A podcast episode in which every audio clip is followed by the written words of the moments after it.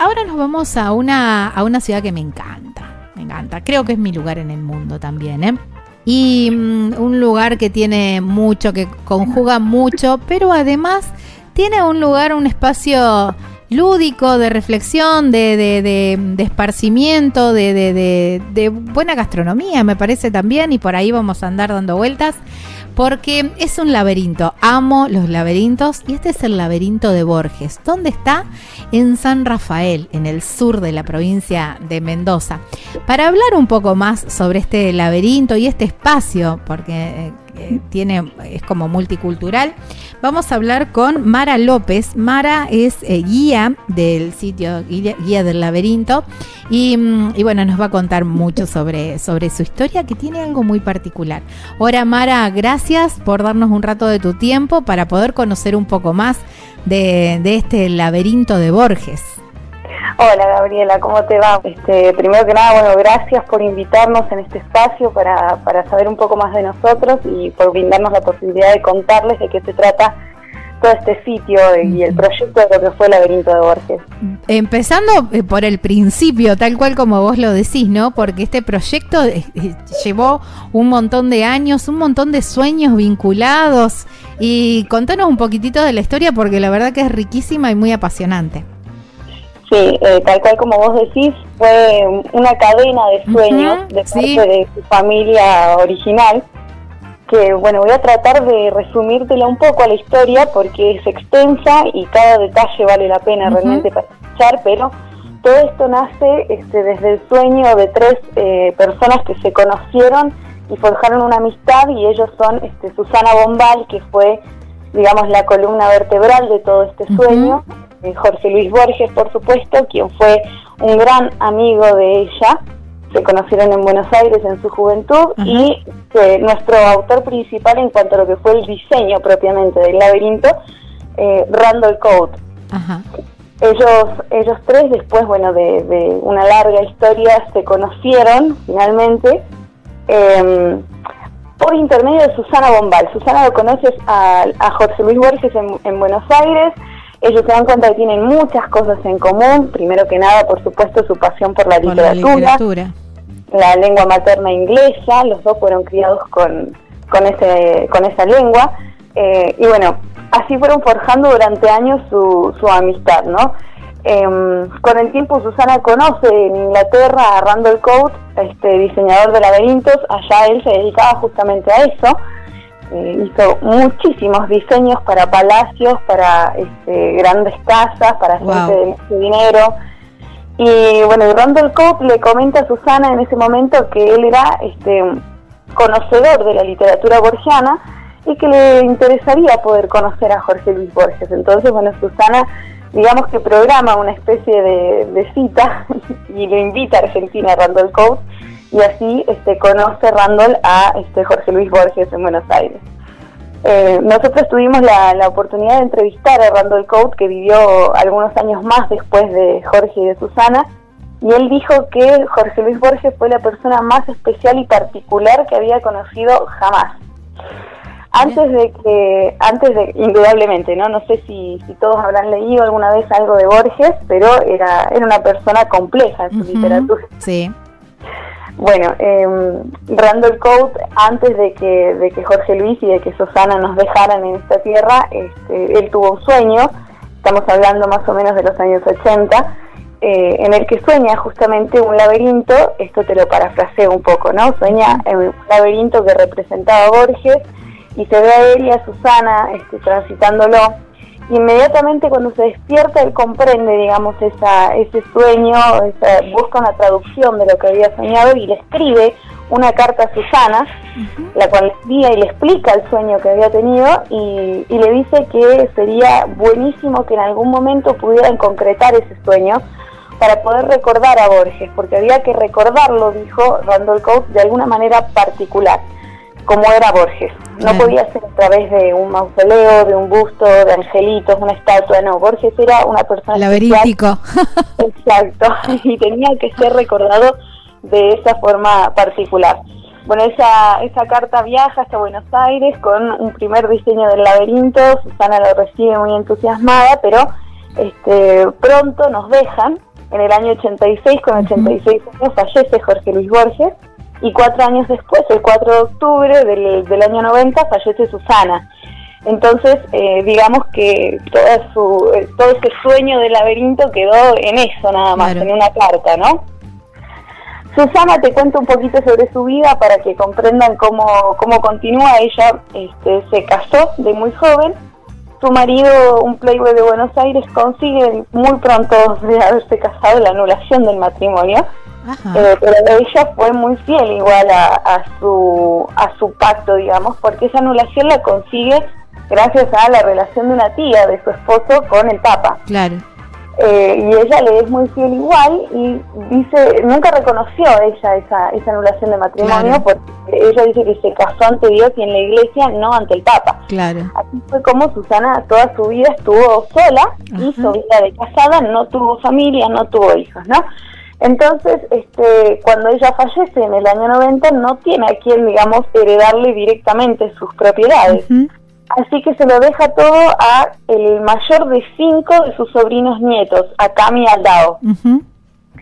Cami hereda todas sus propiedades y estando en Buenos Aires, 25 años después estamos hablando, encuentra en el departamento de su tía, en Recoleta, que vivía en Vicente López, en la calle Vicente López, encuentra la carta de eh, Randall Coat con el sueño del laberinto. Y él lo siente como una especie de misión, ¿viste? Él dice, por alguna razón cayó esta carta en mis manos.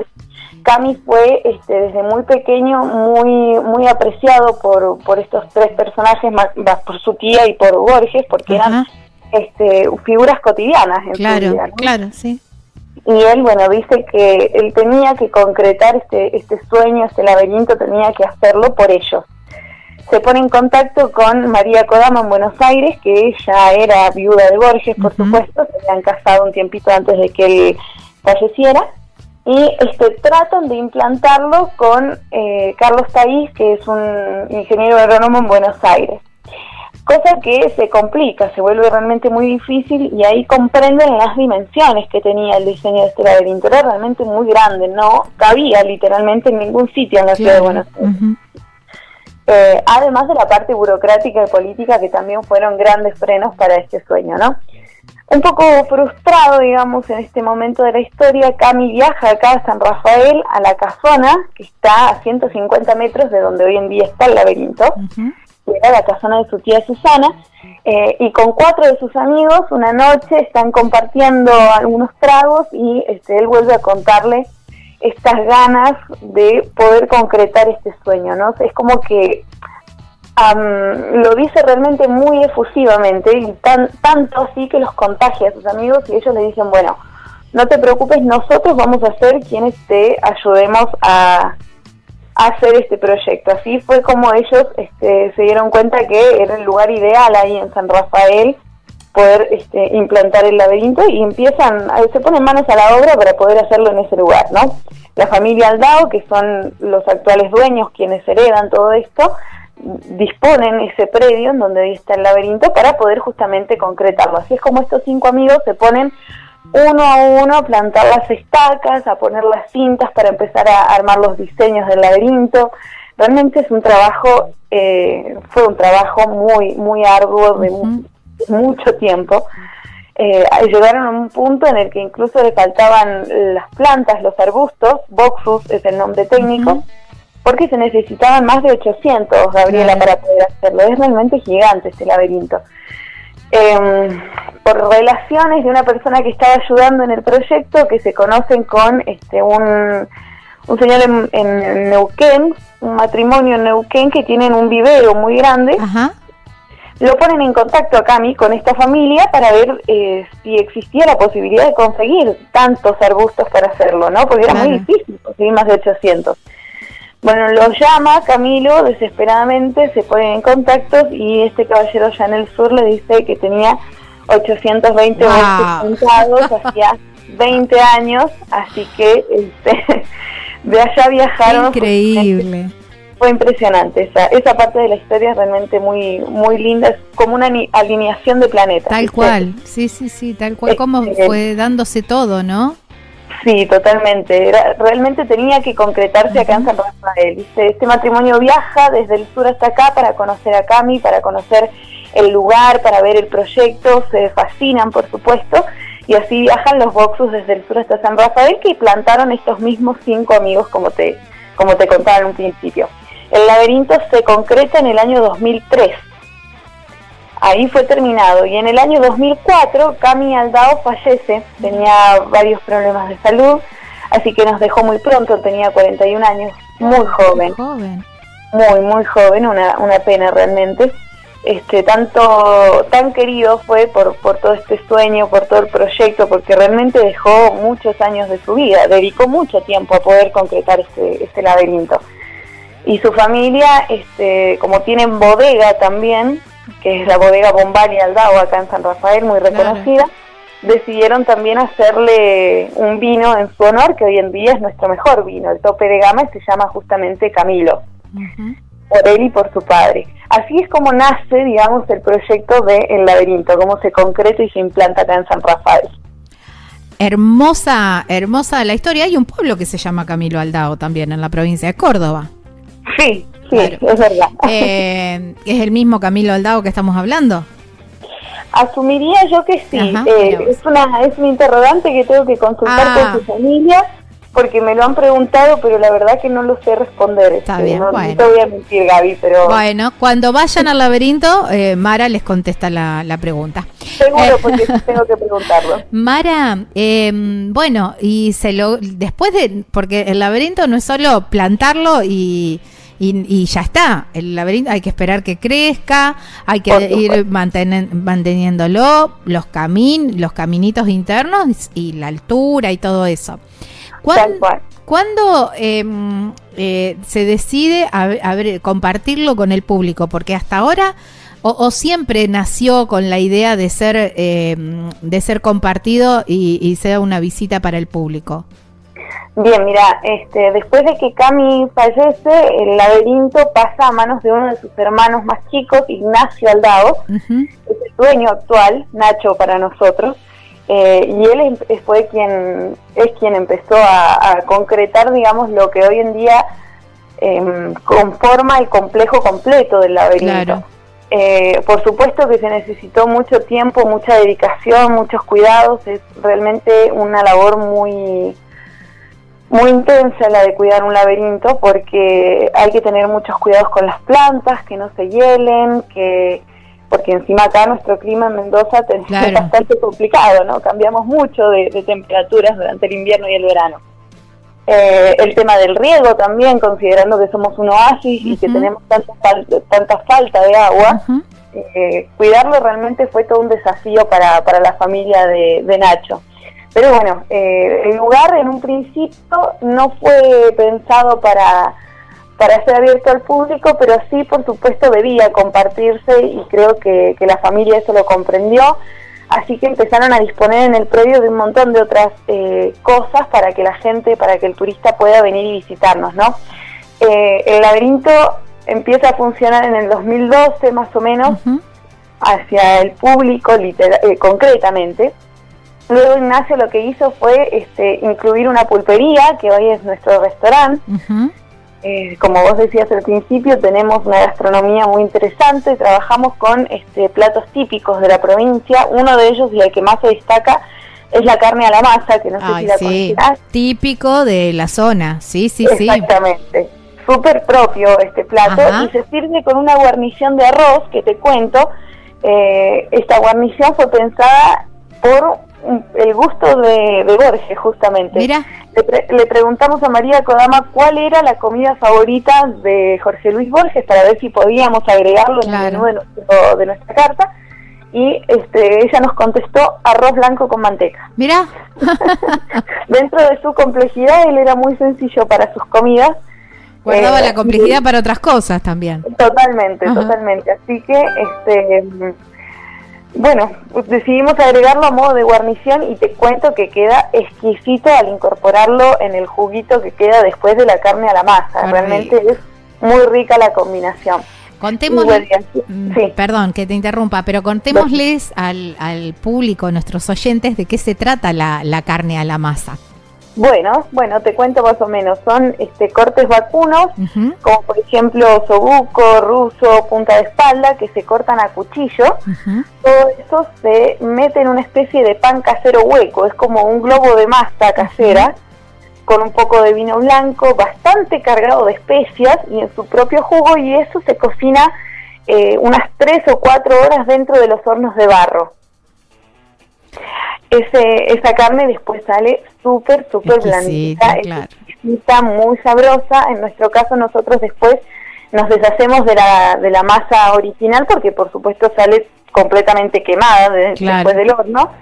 Se sirve en cuencos de barro la carne y se vuelve a cubrir con una masa nueva que se vuelve a meter dentro del horno de barro para darle una cocción a esa masa y así se sirve. Entonces vos este, podés, si querés consumir con pan aparte, pero esa misma masa se puede comer porque es como una masa de pan, justamente. tal cual. Realmente es muy sabroso. Así es como se, como se elabora el, el plato de la carne a la masa. Sí, es riquísimo, bueno, muy típico de ahí, de, de, la zona, ¿no? Pero bueno, por ahí a lo mejor hay gente que no, que no lo conocía y por eso quería, quería que, lo explicaras.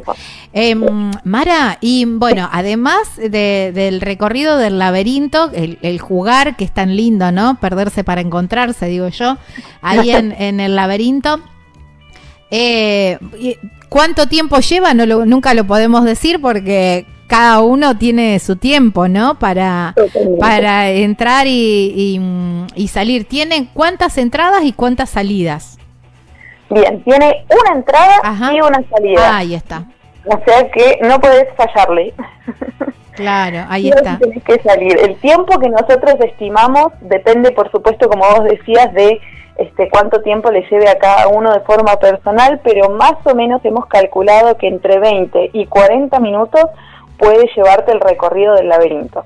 Es muy grande, tiene muchas encrucijadas, muchos caminos, este, así que ese es más o menos el tiempo que te lleva a recorrerlo. Gaby, si, si me permitís, me gustaría por ahí comentarte algo, este, más allá de que hoy es un gran atractivo turístico el, sitio del laberinto, con los dueños, con la familia y, y, todos nosotros los que trabajamos ahí nos gusta recordarle a la gente que eso se trata de un monumento. Es un monumento a un literato argentino, es para poder recordar a, uno de nuestros grandes, ¿no? La escritura. Que lo puedan pensar así cada vez que nos vienen a visitar, más que, más que un sitio solamente de diversión. Sí, es verdad, eh, es verdad y tiene, eh, está muy relacionado también con el diseño del, este monumento, está muy relacionado con el diseño del laberinto, ¿no? Porque tiene tiene sus, em, está escrito su nombre, bueno, hay, hay mucha simbología ahí, ¿no? Totalmente, Gaby. Cuando Randall hizo el diseño del laberinto de Borges, dijo que fue uno de los laberintos más complejos que había diseñado jamás. Mira. Em, por la cantidad de simbología que tenía. Por supuesto que era un laberinto que tenía que en absolutamente todas sus partes recordar a Borges. Dentro de los símbolos que están se encuentra, por supuesto, el nombre completo, Jorge Luis Borges, escrito. Está la M y la K de su esposa, María Kodama. Tenemos un signo de interrogación, que las preguntas, los interrogantes en la literatura borgiana son una constante. Eh, un infinito, porque el tiempo también para él era muy, muy, un factor muy importante de su literatura. Dos relojes de arena el bastón de Jorge Luis Borges que cruza de principio a fin el laberinto, eh, su fiel compañero durante toda su vida por, su ceguera. Y cuando lo mirás desde arriba, en una vista panorámica, el borde de todo el laberinto es como un libro que está abierto. De hecho, la simbología principal es justamente eso, que es un libro abierto al universo, para compartir a todo el mundo. Eh, es muy muy interesante también el hecho de que de que sea por medio de un laberinto que se recuerda a Jorge Luis Borges, que haya aparecido Randall Cote en la historia, fue también otra otra alineación de planetas, porque bueno, para Borges eh, los caminos que se bifurcan, los laberintos, este, son parte eh, súper arraigada a su literatura, y es porque él desde chiquito, cuando acompañaba a su padre a la, a la biblioteca en Buenos Aires, eh, al no alcanzar los estantes más altos, alcanzaba los más bajitos en donde están las enciclopedias, ¿no? Y ahí encontró un día eh, la historia del laberinto y del Minotauro. Mira. y quedó de alguna manera, no sé si marcado o choqueado sería la palabra, su padre trató de explicarle de qué se trataba esa, esa historia eh, y él quedó fascinado y a raíz de eso él empezó toda su literatura a, volcarla en laberintos por lo general, ¿no? Eh, y es muy interesante que, años después aparezca justamente en su vida un diseñador tan conocido de laberintos que decida justamente eh, recordarlo de esta manera. Mara, no puedo creer eh, cómo se nos escapó el tiempo. Agradecerte, Mara, por, por tu tiempo y pedirte disculpas porque ya nos, nos pasamos. Gaby, este, te robo unos últimos minutos para comentarle a la gente eh, cómo funcionamos en cuanto a los horarios y demás, y ya te dejo, dale. Dale. Em, nosotros estamos trabajando todo el año, de lunes a lunes. Em, tenemos un horario muy extenso, trabajamos de corrido, de 10 de la mañana, ahora que es invierno estamos hasta las 7 y media de la tarde, pero solemos tener abierto hasta las 10 o 12 de la noche, así que la gente puede visitar en el momento que quieran. Es cuestión de que se pongan en contacto si quieren este, por nuestro número telefónico del laberinto y este, pueden arreglar. No es necesario hacer reservas para visitarnos, pueden ir en el momento que quieran a disfrutar y quedarse todo el tiempo que quieran también. Qué lindo. Bueno, me gusta la propuesta de la noche quizás con la luz de la luna y todo eso, ¿no? Es hermoso. En la noche tenemos el laberinto completamente iluminado eh, para recorrerlo hasta tarde, eso no hay ningún problema. Y por lo general en verano, que, se puede estar justamente hasta tan tarde, tenemos noches de show para, para la parte de gastronómica, el restaurante.